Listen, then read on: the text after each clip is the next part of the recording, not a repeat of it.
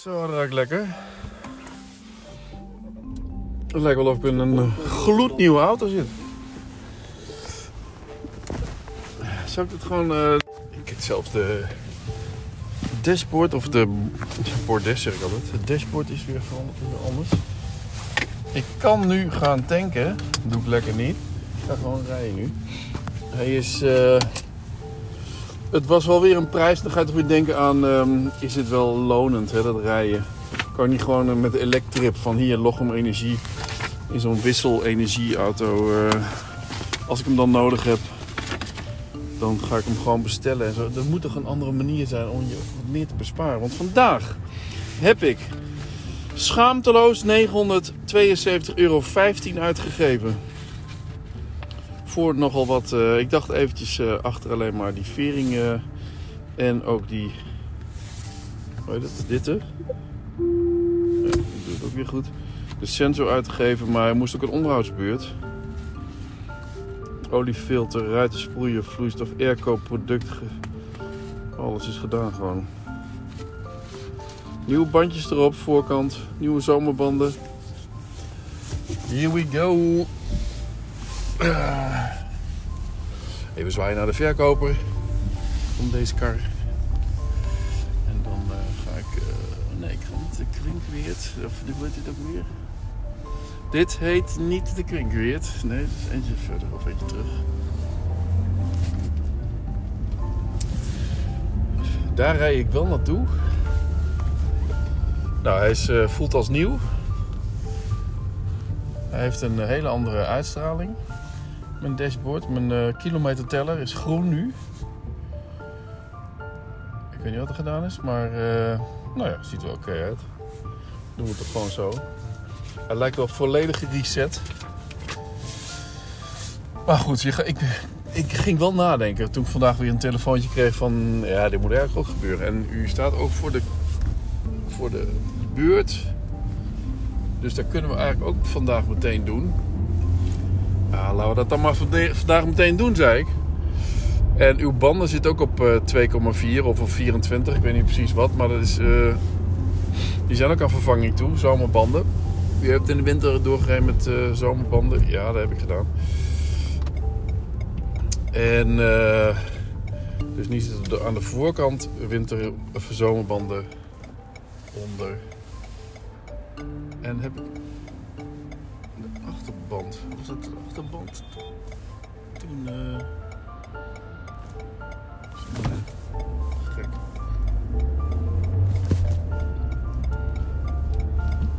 Dat is toch niet geloven? Weer zoiets, hè? Ik vind het wel leuk om in verkeerssituaties. eh. Er werd net getoeterd. Ik sta eh, te wachten. Ik sta te wachten op, op groen.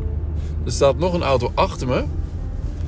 Waarmee eigenlijk. Die staat gewoon achter me. eh, gewoon ook eh, zoals ze achter me mag staan. Je hoeft niet per se in de linkerbaan te gaan staan. In de inhaalbaan. Voor, voor, eh, voor de stoplichten. Verkeerslichten, sorry. Om vervolgens weer straks in te voegen in, of te ritsen in, in de rechterbaan. Nee, dat hoeft niet. Dat is de situatie bij, bij, de ballen, bij de bal daar, bij de verkeerslichten van Lochem. Maar die man kwam er nog één achteraan. Die kon er eigenlijk maar moeilijk achterdoor. Dus die toeterde naar de vrouw achter me. Dat ze eigenlijk links had moeten gaan staan. Want dan, dan had er nog een hele rij kunnen aansluiten. My god. Kunnen mensen zich toch, eh, toch onterecht druk, ma- druk maken? Je wil gewoon lekker rustig aan de rechterkant blijven staan. Je gaat niet de hele tijd eh, met je verkeers, verkeersdeelnemers eh, samenwerken. Hè? Je wil ook gewoon je rust pakken op je rechterbaan. En dan gaat er iemand jou corrigerend betoeteren. Omdat je rechts bent blijven staan en dus niet doorgang verleent aan degene achter je die links willen staan. Oh man. Maar goed, eh, dit even terzijde. Wel grappig. Auto's. Rijden, ja, ik denk toch, het geeft je veel vrijheid hoor, auto's en rijden. Geeft, het is ook. Is. Je kunt, ik, ik kan ook in mijn nieuwe woonsituatie kan ik ook kiezen om gewoon die auto weg te doen. En, ehm, iets, en, en dat geld dan te besteden aan mobiliteit, over economie gesproken, wethouder van economie, even zwaaien. Meneer De Haan. Ehm, laat zijn hond ook uit. Nee, dat ik, dat ik dat geld stop of in het huis of in mobiliteit voor de toekomst. Hè, hoeveel, hoeveel krijg je hier nou voor? Voor zo'n uh, Grand Cynic. Dan word ik meer een planner. Dan ga ik. Uh, hè, dan heb ik gewoon geen auto meer. Daar hoorde ik nou net ook dingetje zeggen. Theo Maassen tegen Sonja Barend in Ervaring voor Beginners podcast. Uh, hij vroeg: Heb jij een rijbewijs? Voor, voor, heb jij een auto? Of heb jij een rijbewijs voor een, voor een auto? Dat je, heb je een rijbewijs voor een auto? Nou, die zin kun je eigenlijk alleen maar in Amsterdam uh, horen. Want daar heb je geen auto nodig. Er zit alles gewoon in Amsterdam. Dus mensen in Amsterdam hebben meestal geen auto. Of een kleintje. Of, of die zitten gewoon uh, auto's te delen. Hier is dat wat lastiger. Hier heb je toch gewoon heel veel. Hier krijg je toch iets meer vrijheid als je een auto hebt. Of iets, je kunt toch iets meer met een auto. Dus het, het, is het overdenken wel even waard. Of je wel of niet een auto uh, houdt, neemt, dan wel wegdoet. Maar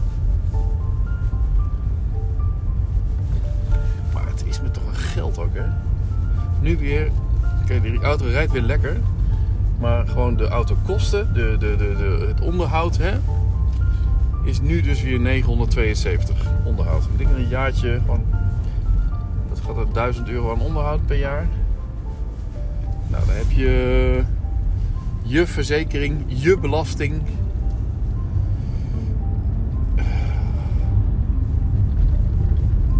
Meer? Je verzekering, belasting. Nee, was het wel. En, en oh ja, tuurlijk. Benzine. En die benzine of de energie is nogal duur. Heden ten dagen. Dus. Ja, god. En toch heb ik het nodig. Aan de andere kant kan ik het ook op een andere manier oplossen. Dus ik kan het, dan zou ik even moeten informeren bij Aljo Hartgers. Ja, die heeft dan een eigen elektrische auto. Ik ben thuis. hoe, uh, hoe, hoe, hij, uh, of hoe, ja, hoe je dat voor elkaar krijgt om. Uh, ah, lekker. Om. Uh, ja, terug nu. Sorry. Kijk of die het doet. Mijn sensor achter. Die nou ongeveer aangaan? Oh, maar die doet niks. Oh ja, toch. Zit er buiten aan.